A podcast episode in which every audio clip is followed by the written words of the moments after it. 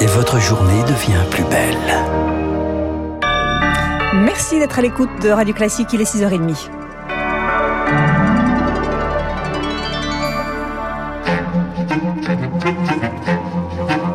La matinale de Radio Classique avec Aurélie Blonde. Et Charles Bonner pour le journal. À la une ce matin, Charles, une conférence presse fleuve pour un programme sans surprise. Emmanuel Macron présentait hier sa feuille de route pour cinq années supplémentaires s'il est réélu. Et dans le détail, beaucoup de mesures, mais pas de grosses surprises. Un projet qui se décline en trois mots. Victoire fort, travail, école, santé, mais surtout travail. Le travail, valeur cardinale pour Emmanuel Macron. Retraite à 65 ans et un RSA qui devient revenu d'activité s'il est de nouveau élu. Il y aura dans cette réforme l'obligation de consacrer 15 à 20 heures par semaine pour une activité permettant d'aller vers l'insertion professionnelle. Les deux autres piliers de son programme, santé et école. Les professeurs aussi pourraient travailler plus pour gagner plus. Parce qu'il se trouve que les enseignants ne font pas tous la même chose partout sur le territoire. Et nous le savons. Ils sont tous payés aujourd'hui de la même manière. Parce que le système est un peu hypocrite. Le candidat décline ses ambitions sous forme de très grandes lignes. Fini les réformes tambour battant de 2017. Sur les plus gros chantiers, Emmanuel Macron veut changer de méthode avec 4 à 6 mois de concertation nationale et territoriale avec toutes les parties prenantes. Au fond, j'ai besoin d'une mobilisation de la nation pour euh, qu'on obtienne collectivement des résultats. Il dit encore une fois avoir appris de ses erreurs, mais garde son ambition de dépasser les clivages politiques. Ce que j'ai fait n'a jamais existé. Je n'ai cessé d'élargir et de rassembler durant le quinquennat qui s'achève. Et tant pis si les oppositions de droite surtout dénoncent le pillage d'une partie de leur programme. C'est leur problème à eux. Ce qui m'importe, c'est de convaincre les Français et qu'ils s'y retrouvent. Le décryptage de Victoire Fort pour l'école. Le président candidat promet une hausse significative des salaires des enseignants, mais à une condition, il faudra que les profs participent à de nouvelles missions. En clair, le travailler plus pour gagner plus s'applique désormais aux profs. Plus de salaire s'ils remplacent leurs collègues absents, s'ils s'occupent de l'aide aux devoirs. Une vision critiquée par les syndicats Stéphane Crochet, le secrétaire général du SE-UNSAR on ne reconnaît pas la complexité ni le volume du travail des enseignants et que donc, euh, s'ils veulent gagner plus, il faut qu'ils travaillent plus. En dehors de ces heures d'enseignement, il faut euh, préparer les cours, corriger les copies, c'est ce que l'on dit toujours, mais au-delà de ça, passer beaucoup de temps à un suivi individualisé euh, des élèves. L'emploi du temps des enseignants n'est pas extensible. Remplacer au pied levé, faire des heures en plus le soir, va continuer de rendre ce métier vraiment pas attractif du tout. Par Elodie Villefrit et à gauche, Anne Hidalgo dénonce un programme d'une violence sociale inouïe.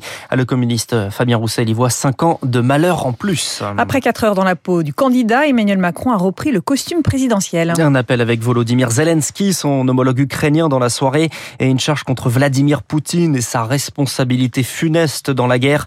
Aux États-Unis, les mots sont plus forts. Vladimir Poutine est un criminel de guerre, un dictateur sanguinaire, un pur voyou. Ce sont les qualificatifs de Joe Biden qui accuse la Russie de viser les civils. Le théâtre de Mariupol, par exemple, qui a abrité 1000 personnes bombardées mercredi. Aucun bilan à ce stade et hier une frappe qui a fait 21 morts à Merefa, près de Kharkiv dans l'Est. Des frappes qui ont un but très précis selon Marie Dumoulin, les chercheurs au Conseil européen des relations extérieures. La Russie avait l'ambition de prendre le contrôle de l'Ukraine ou en tout cas de réussir à aller jusqu'à Kiev par une guerre éclair. Ce plan n'a pas réussi, donc elle est en train de passer à une autre stratégie. Le fait de cibler des civils, de, de frapper les centres-villes euh, où par définition il n'y a pas d'infrastructure militaire, de s'en prendre à des convois humanitaires, une stratégie de guerre sale et euh, où les civils sont ciblés pour installer la terreur et mettre une pression maximum euh, pour forcer les autorités ukrainiennes à capituler en réalité. Marie Dumoulin avec euh, Marc Tédé, des frappes qui ont déjà provoqué le déplacement de 2 millions de personnes à l'intérieur du pays. 3 millions ont quitté le pays, la plupart vers l'ouest où le Conseil de l'Europe craint qu'il tombe dans le trafic d'êtres humains. Alors pour éviter ces situations la France va accueillir des Ukrainiens réfugiés actuellement en Moldavie. Pour le moment, environ 15 000 réfugiés sont en France et à leur arrivée, l'association Sauve Life les aide à avoir accès aux soins. Des unités mobiles accompagnées de traducteurs sillonnent les gares et les centres d'accueil comme celui de la Porte de Versailles à Paris. C'est le reportage sur place d'Elodie Wilfritz. Installée dans un box d'à peine 8 mètres carrés, Irina est fébrile. La jeune femme vient d'arriver en France après 5 jours de voyage. Son ventre la fait souffrir. Est-ce que ça fait mal quand j'appuie? Ici Aux côtés de la réfugiée, Arnaud, l'infirmier, pratique les premiers examens. Olga, une bénévole russe, assure la traduction. Je ne parle pas bien français, mais si je ne peux pas comprendre le mot, je peux comprendre le sens et je peux expliquer. Une fois récoltées les informations de santé de base de la patiente, l'équipe se connecte avec le médecin en visioconférence. Bonjour. Est-ce qu'on peut lui demander, s'il vous plaît, si elle a eu la sensation d'avoir de la fièvre? Pour rendre les consultations efficaces, l'aide de la traductrice est précieuse, car les motifs des patients sont variés, explique Arnaud, l'infirmier. Des enfants qui ont mal au ventre et qui vomissent, des gens qui ont des pathologies chroniques, euh, partis sans leurs ordonnances. Les gens, euh, ils ont besoin d'être rassurés aussi. On prend le temps qu'il faut, ça peut durer entre euh, 30 et 40 minutes. Irina repart avec une ordonnance et le sourire. Dans la foulée, une nouvelle patiente arrive pour des crises d'angoisse, mais le bus qui l'a conduit à son lieu d'hébergement va partir. Elle n'aura pas eu le temps de voir le médecin. Le reportage d'Elodie Wilfried pour Radio Classique. 6h35 sur Radio Classique. Dans les hôpitaux, le Covid est moins présent. Moins de patients, que ce soit en lit conventionnel ou en réanimation. Les nouvelles contaminations, en revanche, sont en hausse sur 7 jours.